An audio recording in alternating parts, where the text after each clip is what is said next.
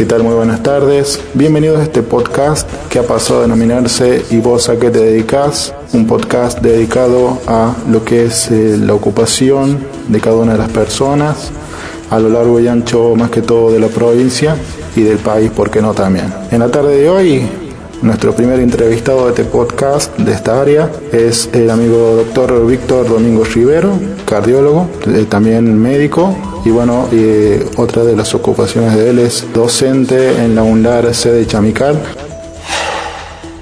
Bien, la siguiente pregunta, ¿ha tenido alguna expectativa respecto a cuando estudiaba y que luego cuando, cuando entró a trabajar ya en el campo laboral se dio cuenta que no era así? Por ejemplo, en la universidad nos enseña tal y tal concepto de moral, ética, y quizás por ahí cuando entramos a trabajar nos damos cuenta que no era tan así como se lo planteaba a nivel académico. La realidad de la formación académica, yo no voy a renegar en absoluto de lo que nos ha brindado la Universidad Nacional de Córdoba, en mi caso personal. La formación que nos ha dado es, para mí fue excelente y eso me ha permitido que durante todos estos 40 años que llevo como médico, no me haya desilusionado de ser médico, no me haya cambiado en absoluto mis horizontes como profesional de la salud, mis horizontes de cómo me voy a relacionar con mis amigos, con mi familia, con mis, eh, con mis pacientes, con todo eso, nos han enseñado sobre todo a lograr lo que es una muy buena relación médico-paciente basándonos en los principios actuales de lo que es la verdadera relación médico-paciente. Y eso nos lo entrega la universidad, pero hay cosas, hay cosas que hay que tenerlas y que las tenemos que tener bien grabadas, que muchas de, las cosas que a nosotros la universidad no nos puede dar, nos lo da la casa, nos lo da la familia, nos lo da cómo nos han educado nuestros padres, cómo nos han enseñado a respetar a los demás y a tolerar a los demás y de paso respetarnos a nosotros mismos. Va a hacernos valer por nosotros mismos, no creer, como decía una vez mi padre, que padre descanse, pobre viejo, me decía, hijo, los títulos no acortan oreja.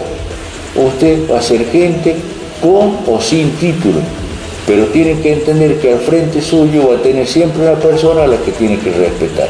Eso no me olvido nunca, es una enseñanza que se la digo a mis hijos, se las he dicho a mis alumnos, vos sos testigo de eso también, que siempre he insistido con eso, que tenemos que respetar, respetar a los demás, y es tratar de llevarnos bien, no ofenderlos en absoluto, ni con los gestos, ni con palabras. Bien, eh, claro, a eso iba más o menos orientada mi pregunta, que por ahí existen los tan mal nombrados guantes blancos, que son aquellos que van, cumplen su tarea y se marchan por ahí sin eh, tener una cierta empatía por los pacientes o una mejor atención, ¿no? Eh, siente que de una u otra manera han querido influenciar eh, con respecto a, que no haga tal cosa, por ejemplo, por aquel paciente o algo así, que no han querido influenciar a sus propios colegas? Sí, no. Primero que si lo hubiesen querido hacer, primero que si lo hubiesen querido hacer, nunca me hubiese dejado influenciar, porque todo lo que sea opiniones que sean negativas o que puedan ir en desmedro de un paciente, no las voy a aceptar. No las acepté, no las toleré, no las aceptaré tampoco, porque nada debemos hacer que pueda perjudicar a una persona que ha puesto su salud, su vida, sus esperanzas en nosotros y que nosotros desde ese punto de vista lo defraudemos. Entonces esa es la realidad. No podemos dejarnos influenciar bajo ningún punto de vista en cosas que puedan llevar a perjudicar al que confía en nosotros. Claro, totalmente de acuerdo, es como lo que nos explican más o menos a nivel académico, de que ya eh, el paciente está sufriendo lo bastante como para que nosotros por ahí le hagamos una mala cara o lo hagamos pasar peor todavía de la situación actual que está pasando. Eh, otra pregunta, ¿Cuáles son los turnos más o menos que, está manejando o que manejaba antes en el área pública o privada que en la cual se desempeña actualmente, verdad? Eh, de la parte pública, eh, gracias a Dios estoy jubilado. O sea, me jubilé hace 4 o 5 años del hospital Luis Agosto. Y en la parte privada tengo mi consultorio e interno en la, clínica Y en el consultorio, eh, con esta pandemia, nos ha modificado totalmente la manera de trabajar. Nos estamos manejando con turnos previos, un turno cada 30 minutos para evitar tener personas en la sala de espera, para evitar la aglomeración de personas, para evitar que pueda haber eventuales contagios. Tratamos de observar todas las normas de bioseguridad, lo hace desde la Secretaría, como vos ves lo que está ahora, tenemos puesto vidrio que en, un consultorio jamás hemos podido, hemos estado separados a través de un vidrio con pacientes.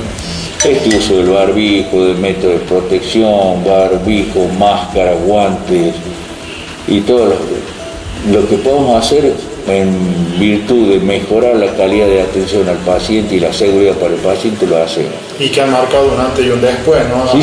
Sí, señor. Y va a seguir marcando. Y vamos a tener por mucho tiempo esto. Esto nos ha modificado nuestra manera de ejercer la profesión, nuestra manera de ver la vida, nos ha modificado totalmente y nos está sacando a veces lo mejor y a veces lo peor, que eso ya tenemos que evitarlo. ¿Qué es lo que más le gusta de su profesión?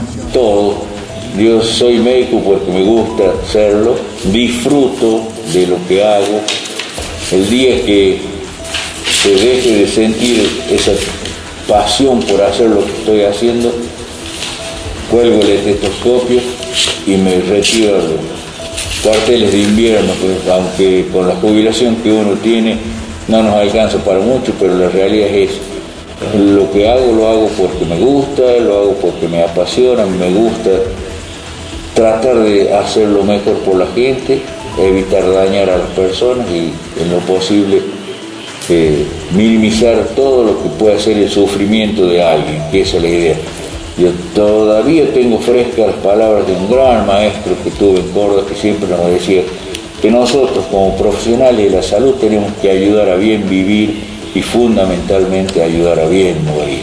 A la gente hay que ayudarla a que vivan mejor y si se tienen que ir, que se vayan sufriendo lo menos posible. Bueno, ya casi se nos está acabando el tiempo. Bueno, algunas de las preguntas serían, eh, ¿tiene alguna anécdota que nos quiera contar por ahí? ¿Algo bueno o algo malo que le ha pasado? ¿Qué sé yo, por ahí algún eh, hecho paranormal o algo de eso?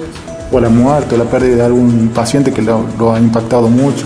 Pacientes que uno ha querido mucho y que se nos han ido y que nos hemos visto comprometidos, que nos han hecho sufrir, que nos han hecho padecer, hay mucho.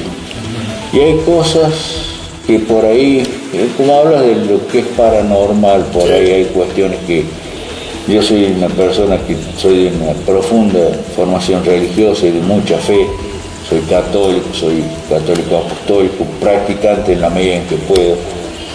Me han tocado vivir algunas cuestiones que por ahí son extrañas, pero lindas.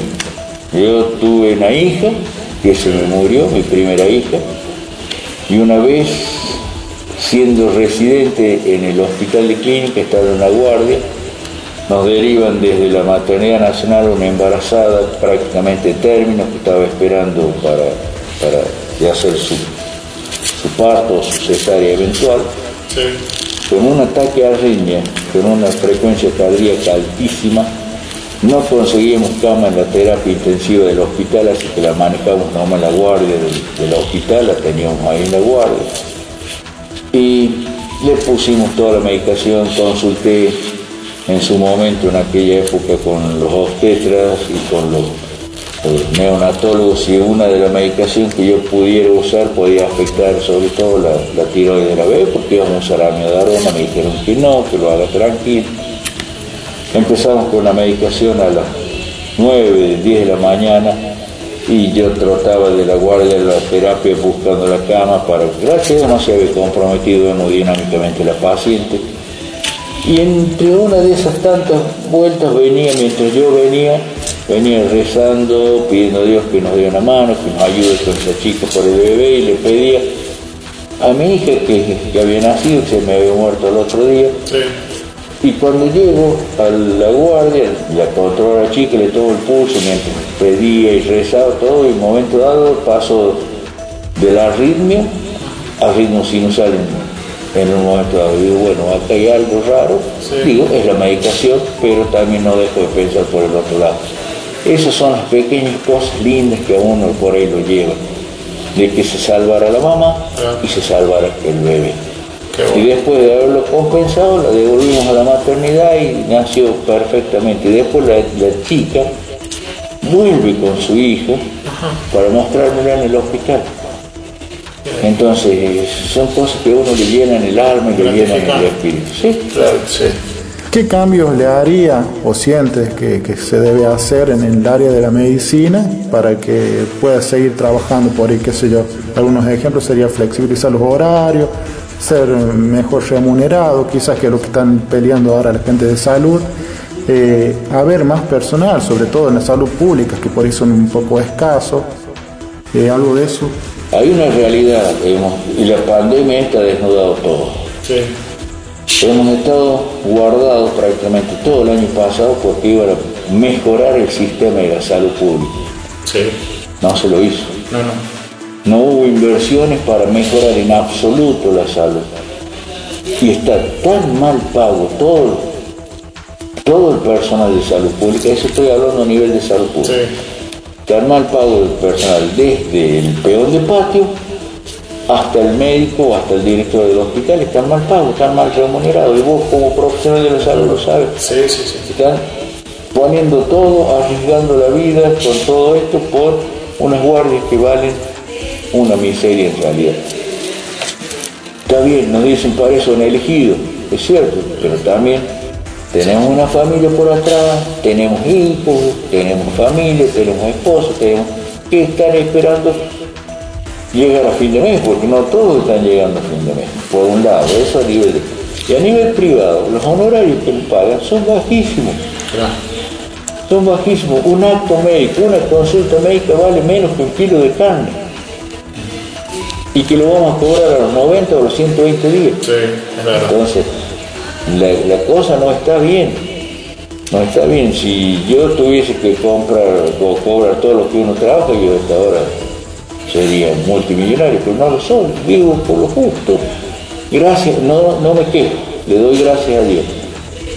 Le doy gracias a Dios porque por lo menos puedo trabajar para vivir, que es lo importante. Y a la gente que, que, nos está escuchando y que por ahí no, no sabe del tema, eh, en la ciudad de Chamical, más que específicamente en el área pública, mucha gente remunerada, gente que están peleando hace años por ahí con, con becas de, un, de mil pesos, la gente de enfermería, por ahí con derivaciones que, que no llegan a los 400 pesos cada derivación y, y sueldos que son lamentables, la verdad, con respecto a otras provincias vecinas, como por ejemplo San Luis, que está sumamente re bien parada y, así como, como en su momento fue Córdoba que tenía varios cupos laborales, varios, varias, posiciones laborales, hoy es San Luis con su nuevo hospital que acaba de abrir y que se nota nomás saliendo creo de acá nomás de la provincia ya eh, la diferencia de los sueldos. Bien, ya bueno se nos acaba el tiempo, ya nos vamos despidiendo, pero antes le quería hacer la última pregunta ya ¿Hay algún mensaje que le quiera mandar a sus colegas médicos que están trabajando en estos momentos, como así usted también, lo estoy viendo, comprobando en este momento, durante la pandemia? ¿Algún mensaje que les quiera dejar? Fundamentalmente agradecerles a todos mis colegas y sobre todo los que están en la línea de batalla estar trabajando sin todos los recursos, sin los recursos físicos, sin los recursos sin las medidas de protección y sin todos los elementos que puedan necesitar para este momento. Y felicitarlos y agradecerles y decirles que no bajen los brazos porque muchos dependemos de la tarea que hacen nuestros colegas, tus colegas, mis colegas, todos en el hospital. Esa es la verdad. Muy bien, eh, muchas gracias doctor. Eh, nuevamente gracias por, por, abrirnos las puertas de su consultorio y bueno, por, por, aportar a este proyecto. Gracias a todos los auditores que ya nos están sintonizando y que van a escuchar luego este podcast. Eh, gracias por el tiempo dedicado.